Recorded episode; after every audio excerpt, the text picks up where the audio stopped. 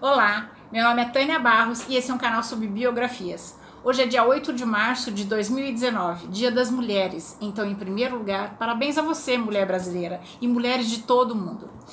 A nossa história de hoje é sobre é uma homenagem a uma grande mulher, mas também um protesto contra a violência e a impunidade no Brasil. Vamos conhecer a, a vida de Marielle Franco. Ela foi uma socióloga, política, feminista, mãe e defensora dos direitos humanos e da, da, da mulher brasileira.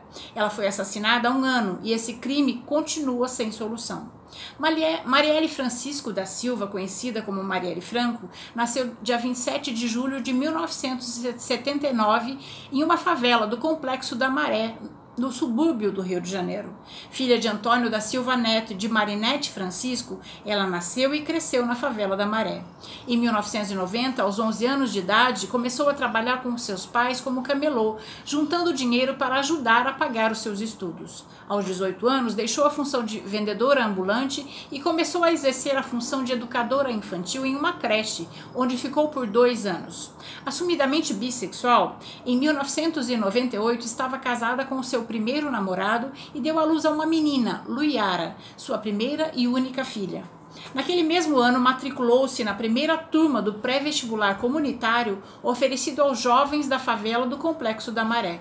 No ano 2000, uma de suas melhores amigas foi atingida fatalmente por uma troca de tiros entre policiais e traficantes na Maré. Foi então que Marielle começou a militar pelos direitos humanos. Em 2002, separou-se do marido e ingressou na PUC, graduando-se em Ciências Sociais com uma bolsa de estudo integral obtida pelo ProUni. Após se graduar, foi fazer mestrado em administração pública pela Universidade Federal Fluminense, onde defendeu a dissertação intitulada UPP A Redução da Favela a Três Letras uma análise da política da segurança pública do Estado do Rio de Janeiro. Marielle também militava pelas causas da comunidade LGBT.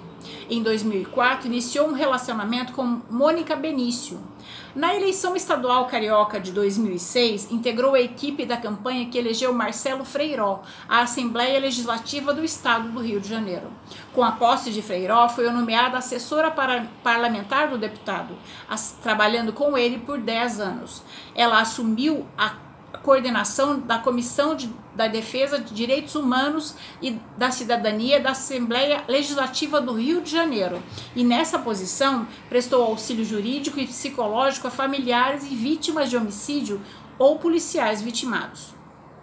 Em 2016, na sua primeira disputa eleitoral, foi eleita vereadora na capital fluminense pela coligação Mudar é Possível, formada pelo PSOL e pelo PCB, com mais de 46 mil votos. Foi a quinta candidata mais votada no município e a segunda mulher mais votada ao cargo de vereadora em todo o país. Na Câmara Municipal, presidiu a Comissão de Defesa da Mulher e integrou uma comissão composta por quatro pessoas, cujo objetivo era monitorar a intervenção federal no Rio de Janeiro, sendo escolhida como sua relatora em 28 de fevereiro de 2018.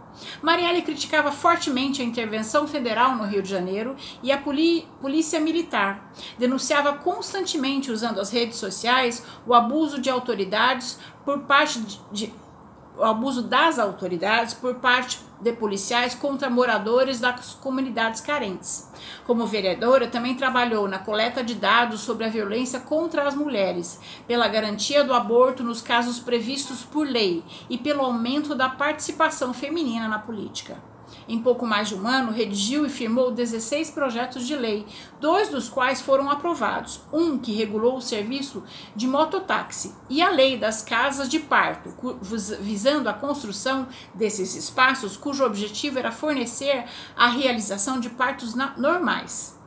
Suas propostas legislativas buscavam garantir apoio aos direitos das, mulheres, à população LGBT, aos negros e moradores da favela. Em agosto de 2017, os vereadores cariocas rejeitaram por 19 a 17 sua proposta para incluir o Dia da Visibilidade Lésbica no calendário municipal. Em 2017, Marielle e Mônica foram morar juntas. Elas tinham planejado se casar no final é, oficialmente no final de 2018. No dia 14 de março de 2018, Marielle tinha acabado de participar de um debate com ativistas negras na região, na região central do Rio de Janeiro, quando dois carros fecharam o carro em que ela viajava e efetuaram 13 disparos a uma distância de 2 metros. Quatro desses disparos acertaram Marielle na cabeça e dois o seu, seu, o seu motorista Anderson Gomes pelas costas. Seu corpo foi velado na Câmara Municipal Carioca, com a presença de milhares de pessoas, e o enterro no cemitério São Francisco do Xavier, no Rio de Janeiro, com muitas pessoas comovidas também. O brutal assassinato de Marielle motivou muitas reações nacionais e internacionais, como a organização de diversos protestos em todo o território brasileiro. Em julho de 2018, a Assembleia Legislativa do Estado do Rio de Janeiro aprovou a Lei 80.054-2018, que consolidou o dia 14 de março no calendário oficial do Estado do Rio de Janeiro como o Dia Marielle Franco, Dia da Luta contra o Genocídio da Mulher Negra. Em agosto de 2018, a polícia passou a investigar o possível envolvimento à milícia chamada Escritório do Crime no caso. O caso Marielle Franco chocou e ainda choca todos nós, porque trata-se da violência, da impunidade que assola o nosso país. Seja ela branca ou negra, hétero ou homossexual, de política de esquerda ou de direita, o respeito à vida não pode depender da cor da pele, nem da opção sexual ou política da pessoa é o respeito pelo ser humano, o direito de ir e vir, de se manifestar, que deve ser respeitado por todos nós em qualquer situação.